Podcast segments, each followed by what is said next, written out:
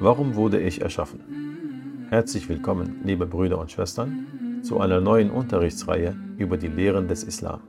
Im heutigen Podcast möchten wir euch einen wichtigen Ratschlag geben, der euch dabei helfen soll, euer Hauptziel nicht aus den Augen zu verlieren. Möge Allah Ta'ala euch beim Zuhören viel Freude und Nutzen bescheren. Alhamdulillahi Rabbil Alamin. وصلى الله على سيدنا محمد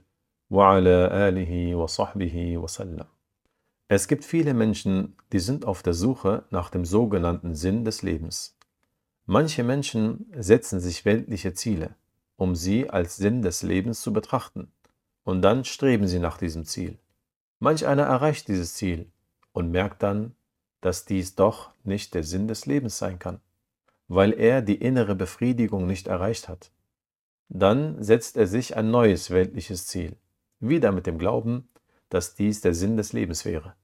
Entweder erreicht er dieses Ziel und es geht wieder von vorne los mit der Suche, oder er stirbt auf diesem Weg, ohne dieses weltliche Ziel erreicht zu haben. Spätestens aber beim Tod wird er dann wissen, dass er sich geirrt hatte, dass der sogenannte Sinn des Lebens nicht im Erreichen der weltlichen Ziele und Vergnügungen lag, aber von dieser Erkenntnis nach dem Tode wird er keinen Nutzen mehr haben, denn dann ist es zu spät. Fehler zu erkennen und sie dann zu vermeiden, das nützt einem auf dieser Welt, bevor man stirbt. Aber nach dem Tod ist es zu spät. Möge Allah Ta'ala uns vor Unachtsamkeit bewahren. Die Bedeutung der Ayah 36 in der Surah Al-Insan lautet, Glaubt der Mensch, er würde hier auf dieser Welt nur so leben, tun und lassen können, was er will, ohne dafür zur Rechenschaft gezogen zu werden? Verehrte Brüder und Schwestern, wir sind auf dieser Welt nicht erschaffen worden, um durch Essen und Trinken und andere weltliche Vergnügen vom Jenseits abgelenkt zu werden. Die Unachtsamkeit wird die Wahrheit nicht verändern.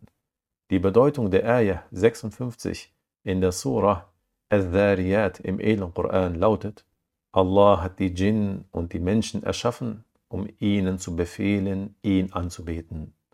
Wohl demjenigen, der dies verstanden hat und diese Welt als das Ackerfeld für das Jenseits betrachtet. Denn wahrlich, du erntest, was du siehst. Möge Allah Ta'ala uns vor der Achtlosigkeit beschützen und uns ein gutes Ende bescheren. Amin.